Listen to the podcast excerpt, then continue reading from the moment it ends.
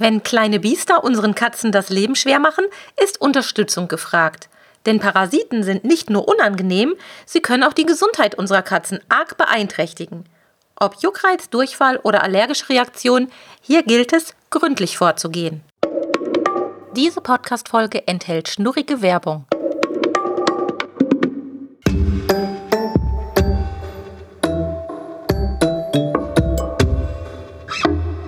Der Miau Katzen Podcast. Der Podcast für Katzenfreunde, die ihre Katze wirklich glücklich machen möchten. Erfahre, wie du das Lebensumfeld deiner Katze verbessern und damit auch Probleme vermeiden kannst. Lerne, was deine Katze für ihr Wohlbefinden braucht und lausche schnurrigen Themen für dich und deine Katze. Hallo und herzlich willkommen zum vierten Teil unserer Sonderfolgen zum Podcast Jubiläum. Manchmal hat man ganz plötzlich mehr Tiere in seinem eigenen Zuhause, als einem lieb ist. Nämlich dann, wenn es unsere Katzen mit Parasiten zu tun bekommen. Diejenigen von euch, die mit Freigängerkatzen zusammenleben, werden das Thema vermutlich schon häufiger rauf und runter diskutiert haben, mit dem Tierarzt besprochen haben, Möglichkeiten des Parasitenschutzes in Erwägung gezogen haben, Möglichkeiten des Parasitenschutzes wieder verworfen haben Ihr werdet sicherlich auf viele, viele verschiedene Hausmittel gestoßen sein, die im Internet jedes Jahr aufs Neue angepriesen werden. Und in diesem Zusammenhang habt ihr vielleicht schon was ausprobiert, was gut funktioniert hat, erstaunlicherweise gut funktioniert hat, oder auch Dinge, die so gar nicht bei euren Katzen geklappt haben. Also das Thema Parasiten ist wirklich nicht ganz ohne. Wenn wir von Parasiten sprechen, meinen wir damit einmal die Endoparasiten, das sind die, die im Inneren eines anderen Organismus leben. Und dann gibt es aber auch noch die Ektoparasiten, die auf einem anderen Organismus leben. Ja, und ganz gleich, wo die kleinen Biester sich befinden, ob drin oder auf unseren Katzen, die gehören dann nicht hin, sind lästig und sorgen wirklich dafür, unseren Katzen ordentlich die Laune zu vermiesen. Und nicht nur das, einige davon können ja sogar auch auf uns Menschen überspringen. Jetzt könnte man sich als Mitbewohner einer reinen Wohnungskatze vielleicht in Sicherheit wägen, denn wo sollen sie denn herkommen, die Parasiten? Unsere Wohnungskatzen laufen nicht über die Wiese, können sich also keine Zecken einfangen, die haben keinen Kontakt zu anderen Haustieren. Da könnte man meinen, okay, da hüpft auch kein Floh über. Und letzten Endes haben wir alle doch ein sauberes Zuhause, wischen ordentlich durch, sodass wir da eigentlich doch zumindest in der Theorie keine Probleme haben sollten. Könnte man so denken. Doch leider müssen auch wir Wohnungskatzenhalter das Thema Parasiten auf dem Schirm haben. Natürlich haben Wohnungskatzen deutlich seltener Parasitenprobleme, aber ausgeschlossen ist das nicht.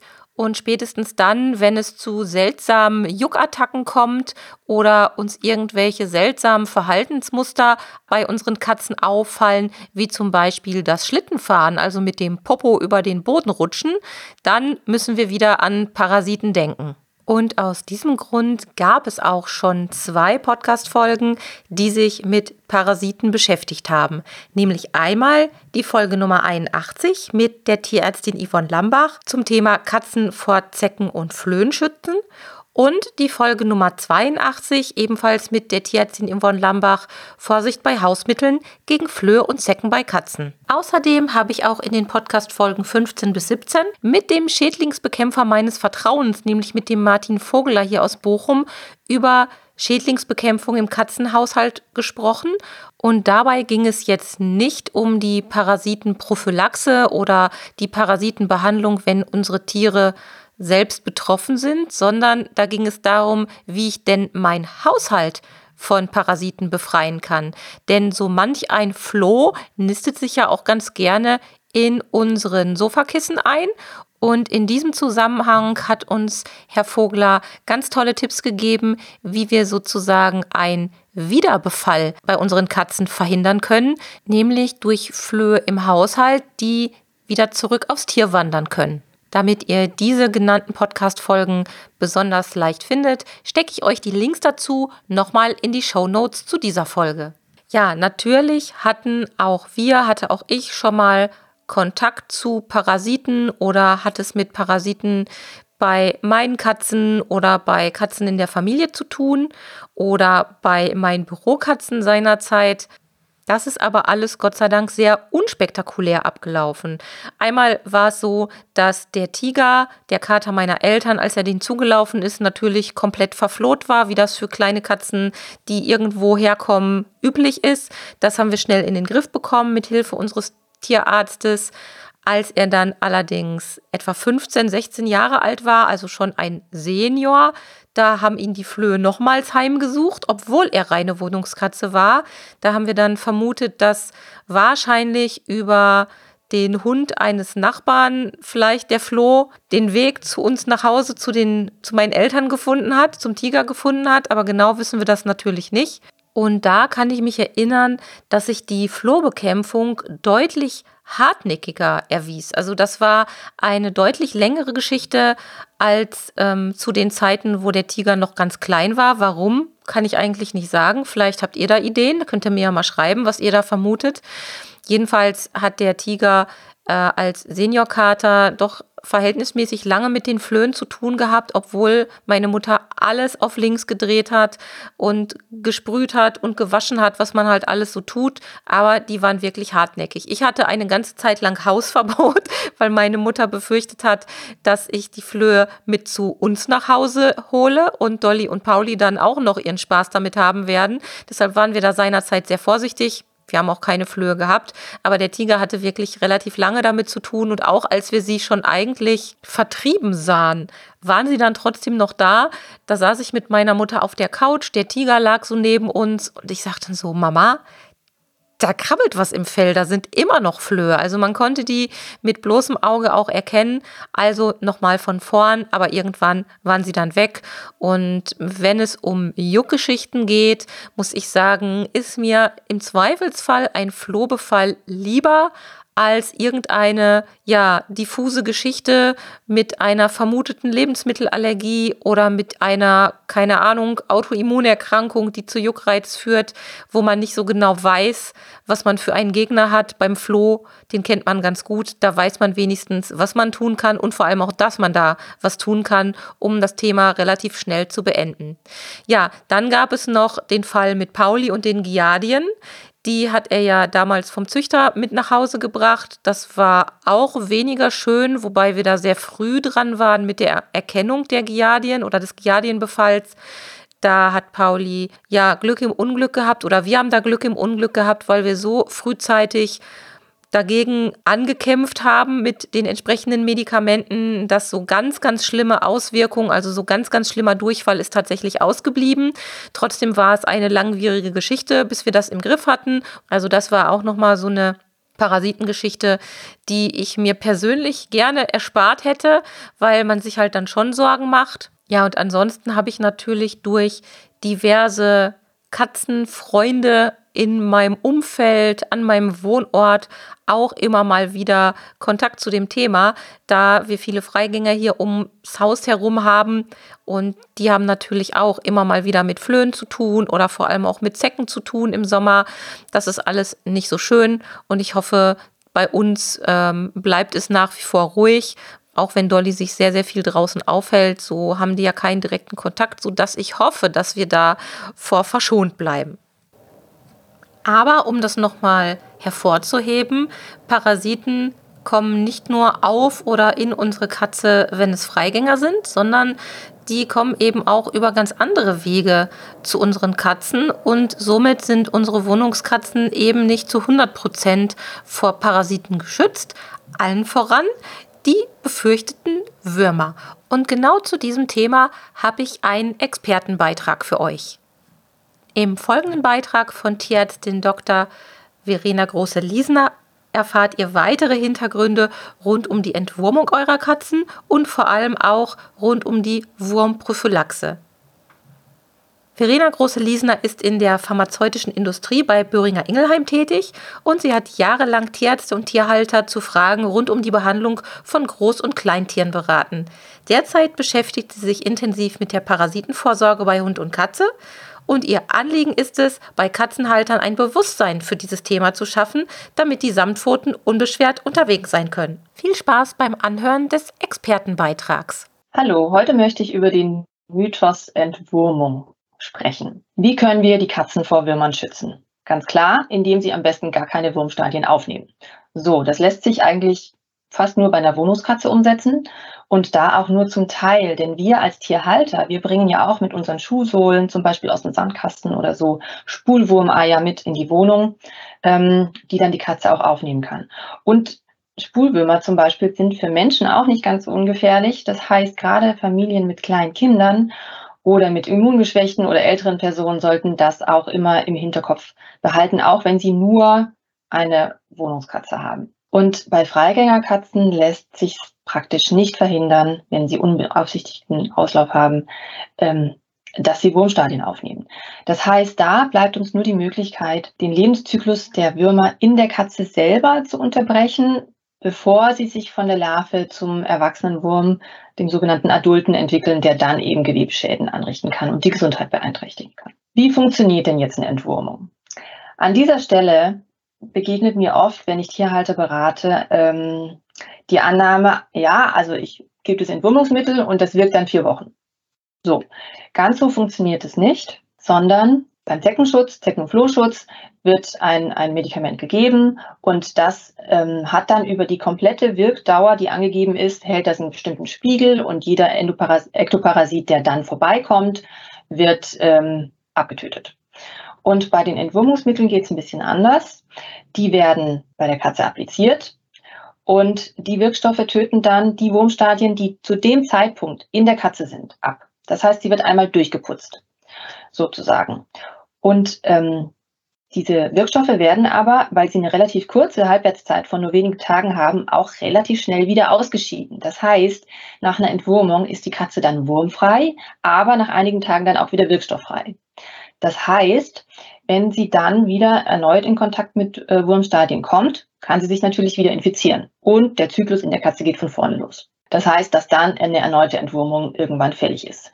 Und ähm, wenn wir jetzt wissen, wie lange diese Entwicklungszyklen dauern in der Katze, bis die Würmer erwachsen sind und Schäden anrichten, dann können wir natürlich auch entsprechend die Entwurmungs, äh, Entwurmungsintervalle anpassen, so dass wir immer nur so viel wie nötig und so wenig wie möglich Wirkstoff verwenden. Und es gibt ein ähm, internationales Parasitologenkomitee, die ESCAP, die gibt Empfehlungen raus, zum Beispiel wie entwurmt werden soll.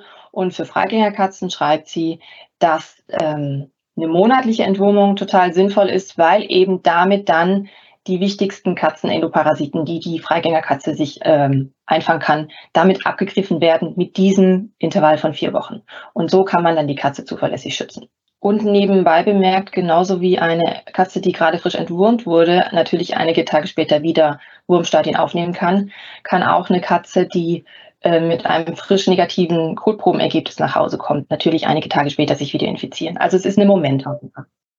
Was ist mir heute also wichtig? Einmal bitte die Entwurmung bei der Katze ernst nehmen. Auch wenn es eine Wohnungskatze ist und bei Freigängerkatzen sowieso, zum Schutz für das Tier und auch für den Menschen. Und das Zweite, wie funktioniert eine Entwurmung? Sie putzt einmal durch, um den Vermehrungszyklus der Würmer zu unterbrechen, bevor sie Schäden anrichten.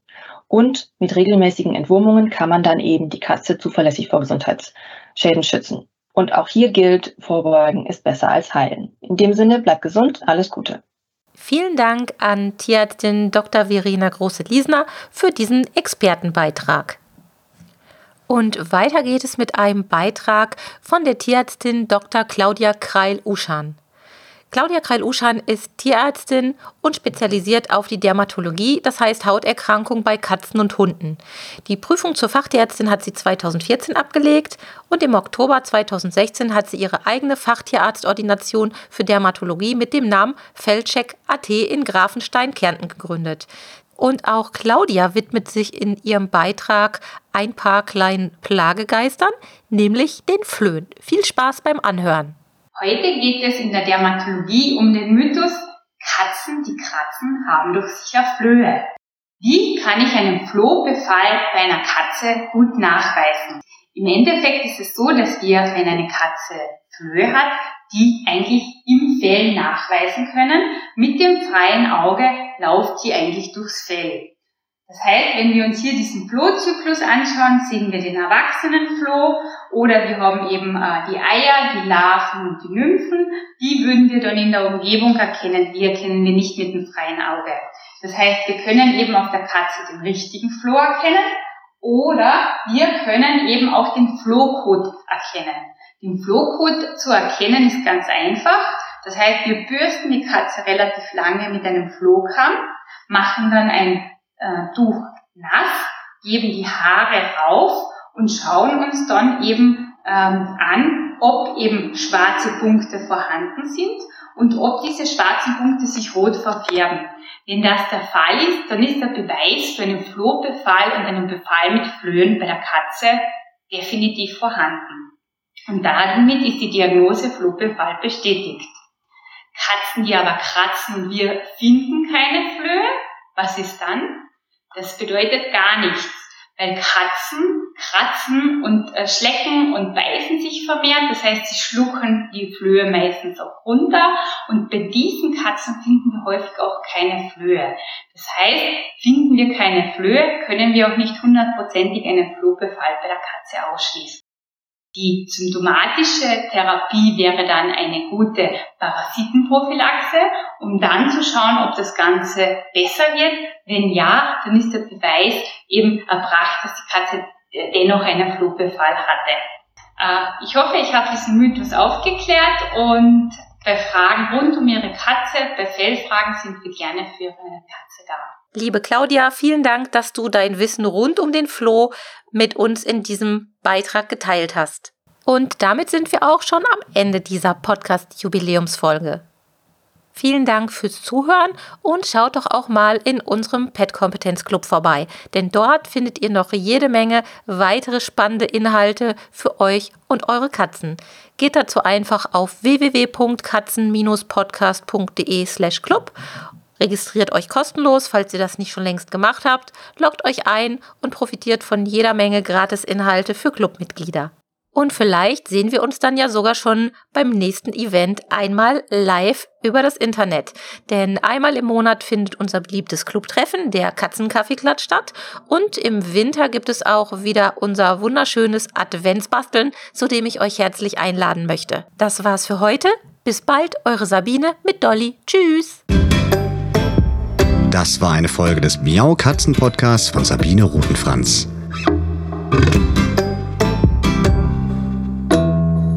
Weiterführende Informationen zur Sendung findest du im Internet auf www.katzen-podcast.de.